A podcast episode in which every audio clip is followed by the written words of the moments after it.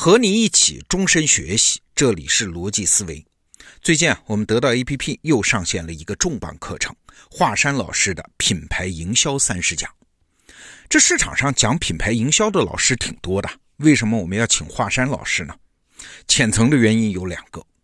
第一啊，他的华宇华公司是我看到的唯一一个自己创立了一套品牌理论，然后也是按照这套理论来打造自己公司的品牌。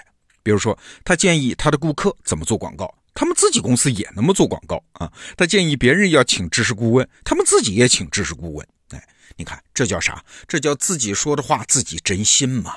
在市场上做到这一点的公司其实不多的。那第二个原因呢，就是我们公司的品牌顾问请的也是他。哎，这叫什么？这叫我们自己做的课，我们自己也在跟着学，跟着实践，用真金白银跟着学。在市场上做的这一点的公司也不多的，这是两点浅层原因了。那深层原因是什么呢？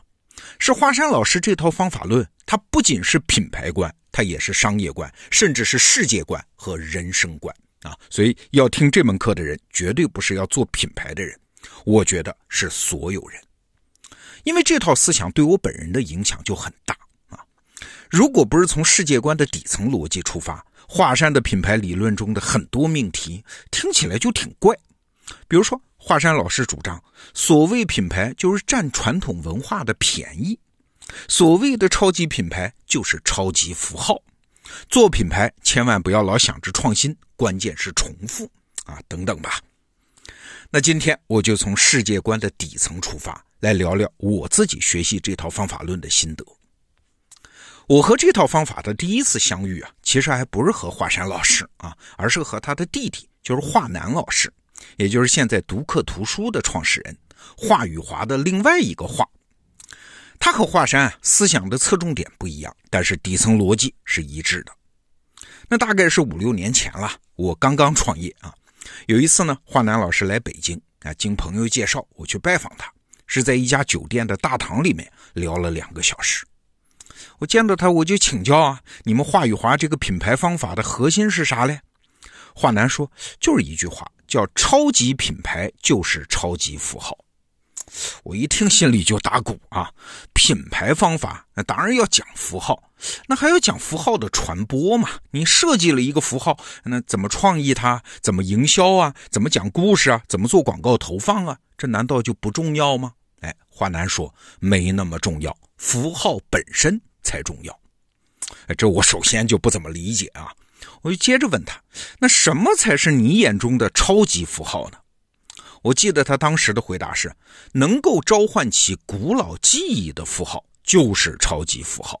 哎，他当时还举了个例子，华宇华公司啊，当时刚刚为一个酱油品牌设计了一种绿格子的符号啊，我就不给他做广告了啊！你自己要是经常看广告的话，你知道是哪款酱油。他说：“这就是超级符号啊！是为什么用绿格子？因为绿色的格子让人一下子就联想起餐桌的桌布啊。占有绿格子这个符号，就是一款酱油产品的超级符号。我当时听了是将信将疑。”哎，有多少人能够联想起绿格子就是餐桌布嘞？这餐桌布和你酱油又有啥关系呢？就算是联想得起来，这对一个酱油品牌又能有啥用呢？难道做品牌策划就是设计一个符号、一个 logo 形象，这就完了？这也太简单了吧！哎，当时和华南老师的谈话大概是两个小时，现在能记起来的就是这么两句话：第一，符号最重要。第二，能唤起古老记忆的才是品牌的超级符号。他当时说的其他很多话，现在想起来我是根本没听懂，所以也没记住。这之后的几年，我们是分头创业啊，也再没见过。华南呢做的是读客图书，在图书市场上是异军突起。华山的品牌咨询生意也是越做越大。在过程中啊，我读了他们写的书，自己也在实践中不断的摸索。哎，有一天我突然明白他们到底在说什么了。这是一个很大的脑洞啊，请你有一点耐心，听听我自个儿的领悟过程。华山兄弟的这套方法，在底层世界观上，需要我们倒过来看世界。在通常的感受中呢，品牌是什么？品牌是企业经营的一种工具啊。为了提高用户和顾客对自己产品和服务的识别性啊，大家一看就明白哦，这是一个什么牌子的产品。好的品牌能够降低顾客的选择成本。那企业要做品牌嘛，就是希望这个工具能好用，这是我们通常的观点。但是倒过来看呢，倒过来看的结论是，企业也好，产品也好，服务也好，所有这些东西其实都是品牌的工具。啊，我知道这么说有点费解啊。我们来看另外一个领域的例子，你就明白了。在进化论发展的历史上，有一个石破天惊的见解。那就是道金斯写的《自私的基因》这本书。这本书第一次出版是在一九七六年啊。据说这本书的出版商因为第一个看到嘛，看完之后三天没有睡好觉。为啥？因为这套理论太颠覆了。道金斯说，生物界进化的主角其实不是生物个体，而是基因。就拿我们人来说啊，人只是运送基因的公共汽车，这基因才是里面的乘客。啊，这个基因乘客操纵着我们吃饭、睡觉、养生，为的就是保持车况良好；操纵着我们娶妻嫁人、生娃，为的就是把基因运送到下一站。这基因的目的一旦达成，我们人他就是个车嘛，啊，使命也就结束了，就可以去死了。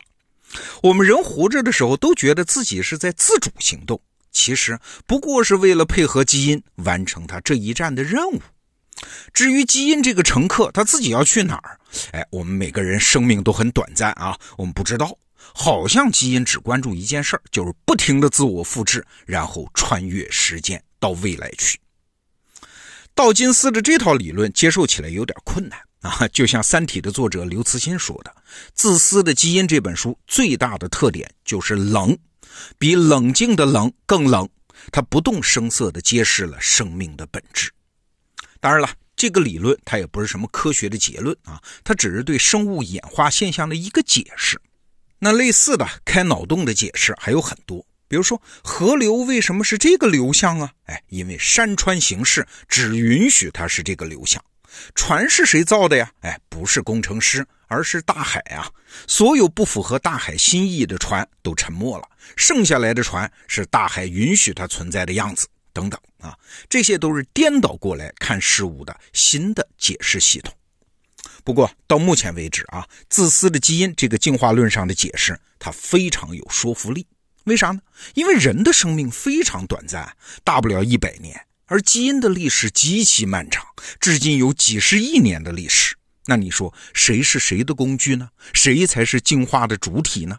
哎那理解了这个模型，你再来看一下我们今天的话题：品牌和企业的关系，你马上就有一种乾坤颠倒的感觉啊！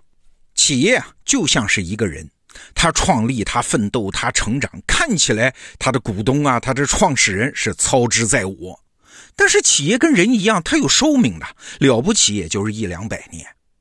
但是品牌呢？那更准确的说哈，是人类活动留下来的这些符号呢？哎，这就像我们刚才打比方用的生物里面的基因了。品牌符号和基因一样，都是可以穿越时间、长久留存的。你看，汉朝两千年前左右就覆灭了，但是汉那这个符号留下来了。现在很多人管自己叫汉族嘛。一九八零年，山德士上校就死了，但是他创立的 KFC 和肯德基爷爷这个形象符号留下来了。那现在他还天天站在肯德基的门口跟我们打招呼，但是这家企业和他的家族已经没啥关系了。人类文化本质上就是一个符号系统演化的过程啊，什么秦皇汉武、唐宗宋祖，不管他活着的时候有什么丰功伟业，干了多少事儿，死了之后留在人类历史上的就是这么一个符号啊，和关于这个符号的一系列联想和认知。符号是啥？是人类一切活动、一切奋斗唯一可以穿越时间、穿越进化剪刀之后留存下来的东西。这企业也一样啊，企业是人类社会的一种生产组织形式啊，它没有什么大不了。那企业呢，忙活半天也是这样。什么东西是可以穿越时间的？人肯定不是啊，创始人迟早得退休得死。钱呢也不能，钱能花光的。那其他什么技术产品都在迭代，都不能长久留存。什么能啊？只有符号能啊！所以回到我们前面讲的那个问题，是品牌为企业服务，还是企业为品牌服务呢？按照我们今天讲的这个视角啊，一家企业最终的产品就是为了在人类文化长河中留下一个符号。它过程中挣的每一块钱，出产的每一代产品，来去匆匆的每一个员工，都是在为这个最终符号的打造去服务。所以，品牌是什么？按照一般的观念啊，品牌是企业的资产之一，叫品牌资产吗？甚至只是比较软的那种资产。啊，是处于从属地位的，好像没有账上的真金白银那么实在。但是你要是跳出来，从人类历史的长时段的角度来看，品牌是什么？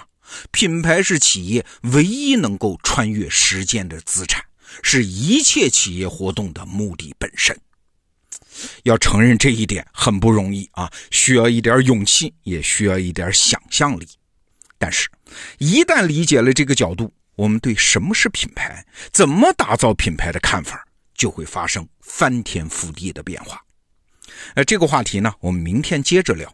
跟着华山学品牌营销三十讲这门课，也郑重的推荐给你。好，逻辑思维，咱们明天见。